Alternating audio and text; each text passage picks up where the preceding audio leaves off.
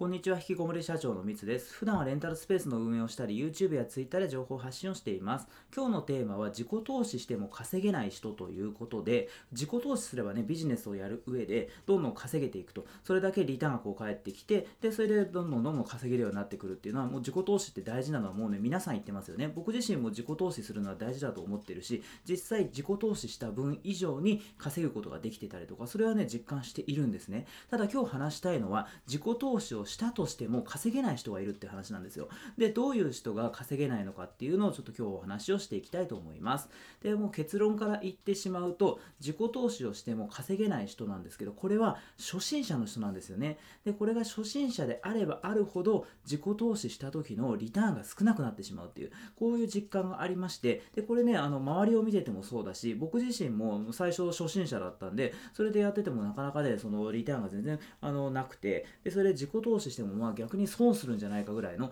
そういうようなことが結構あったりしたんで、ちょっとね、そういう場合はどうすればいいのかということと、あとは、こう、自己投資して稼げるようになるにはどうすればいいかとか、そういう話を詳しくしていきたいと思います。で、結局、そのね、例えば僕だったら、今で言うと、例えばそのネットビジネス始めたっていうのはね、最近、2020年に入ってからで、まだ1年経ってないんですけども、ある程度月100万円ぐらいはネットビジネスで稼げるようになったんですね。で、それはそれで良かったなと思ってて、で、いろんなその稼ぐまでに、例えば YouTube とか Twitter とか、あとは公式 LINE とか、最近だったらメルマガやったりとか、いろんなそのネットビジネスに関連することをね、どんどん今挑戦している段階なんですね。で、それである程度、まあまだね、始めたって言ってもまだ間もないの数ヶ月なんで、まあ、初心者というか、多分中級者ぐらいにはなってると思うんですけども、でもこの状態で僕ある程度そのね、あの、稼げているっていう状態で、それでさらにステップアップするとかだったら、そういうね、例えばその、今だったらメルマガを書いてるんで、メルマガの書き方の、そういうあの、コンサルを受けたりとか、とそういう教材を買ったりとかってすると、それでね、あの、まあ、自分のね、あのスキルが上がっていってでそれで稼げるようによりなっていくっていうそういう実感はあるんですけどももう全くの初心者ですよね。何もやったことがなくてそのネットビジネスで稼ぐネットビジネスどころか全く稼いだことない人がそれがその例えば30万円とかね50万円のコンサルを受けたところでそれ本当に稼げるようになるのかなって話なんですよ。結局例えばねそのネットビジネスって言っても幅が広いので、まあ、それねいろいろあると思うんですけどその高額なコンサルをあの受けたところで本当にそれって3ヶ月とか半年で稼げるようになるのかってことなんですよ。だからネットビジネスで考えるとその全く何もやったことないですよね。だからそのもう本当に基本的なことから教わらないといけないというかそれをやらなきゃいけないのでそれって正直そのコンサルとか受けなくても実際例えばね本屋さんに行ってあの載ってますしねいろいろ。あとネットで調べればもうそういう情報っていくらでもあるんですよ基本的なこととか。むしろその基本的なことじゃなくても応用部分なんかも最近はその無料で手に入ったりとかっていうことができるので正直それってわざわざその高額なコンサルを受けなくてもいいと思うんですよね最初のうちって。だからそれよりも大事なのっていうのはそのとにかく無料でも何でもいい本とかでもいいんで安いものとかを購入してでそれでまずはその一回勉強というかもう実際あのもちろんね本読んでたりとかするだけじゃダメで実際に行動しなきゃダメですけどね。でそれで経験を積んだりとか実績を積んだ上ででそれであのある程度こう分かってきたりとかこの業界のことが分かってきたらそれであのただ自分にはねここが足りないからこういうところをお願いしたみたいなコンサルをお願いするみたいな。な。でそういうことをねした方がいいと思うんですよね。だから結局何もわからないままで、じゃあお願いしますみたいな感じでやったとしても、処方の処方から教えてもらうって、それ別に自分でできたりするんで、まずその処方の処方のところは、あの自分で力でこうやっていって、で、それで、あのある程度実績を積んできた上上で、その上でその自己投資ですね、そのコンサルでもいいし、そういう教材でもいいし、そういうのを購入することで、で、それで、あの、よあの良くなるというか稼ぎやすくなるよねっていう。で、それ、ただこれ例外もあって、実際ね、あの、そんなこと言い、なんかね、初心者の人はこう自己投資するななんて否定的なことを僕 言ってますけど、僕もね、あの、コンサルやったりとか、あとは教材販売してるんですね。で、それって僕の場合って、レンタルスペースを運営するノウハウなんですよ。だから、例えばその、これからね、レンタルスペースやりたいと。で、初めてですっていう人って、そのどういうふうにそのレンタルスペースの物件を探せばいいのかとか、あとは、結局そうですねその物件契約して内装とかね設備を整えたりとかどうやって売り上げを出していくかってそれって正直あんま分かんないというかあの僕自分でこう経験して編み出したことなんでネットとかにも載ってないしその本とかにもなってないですよね。だからそれで僕はその初心者というかそういう方に対してコンサルをするってことはやっているんでそういうねなんだろうなんか自分を肯定してる感じでねちょっと嫌なんですけど自分だけ肯定してて嫌なんですけどそういうなんだろう専門的なそういうそのどこにもないようなものだったらコンサルだったりとかそういう教材っていうのは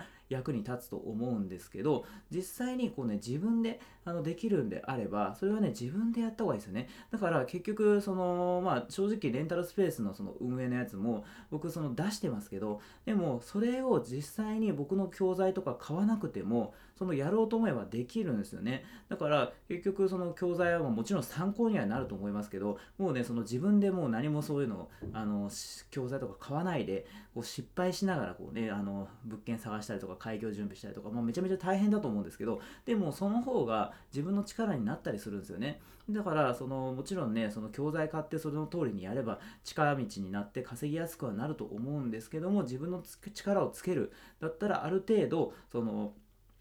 自分でこう頑張ってやってみると。でただねこれもまたちょっとね僕自分のこと肯定しちゃう感じで嫌なんですけど、まあ、のそう背取りとかねそういうんだったらあのあまりお金そこまでねかかんないですよね最初に数千円とかかかるかもしれないですけど。でもレンタルスペースの場合って違うのが初期費用かかるんですよ。結局賃貸物件を契約するのに50万だったりとかね100万とかかかったりとかあとね内装の設備と,、ね、とか整えたりとか備品買ったりとかある程度のまとまったお金が必要なんですよ。しかもその結局それ一回自分の判断で買っちゃうともうそれって変えられないですよね。だから物件契約してでそれでその素人があのこの物件いいんじゃないかとかって言って契約してでそれでレンタルスペースをオープンしたとしてもこの物件じゃ売り上げ取れないよと。結構そのレンタルスペースって物件によって売り上げが取れるか取れないかっていう左右されたりするんですね。だからもう物件契約した後だとどうしようもないですよね結構。でそれなので僕のその教材とかコンサルっていうのを参考にしてもらえばその最初から利益が取りやすい物件をあの選ぶことができますよってそういう話なんですよ。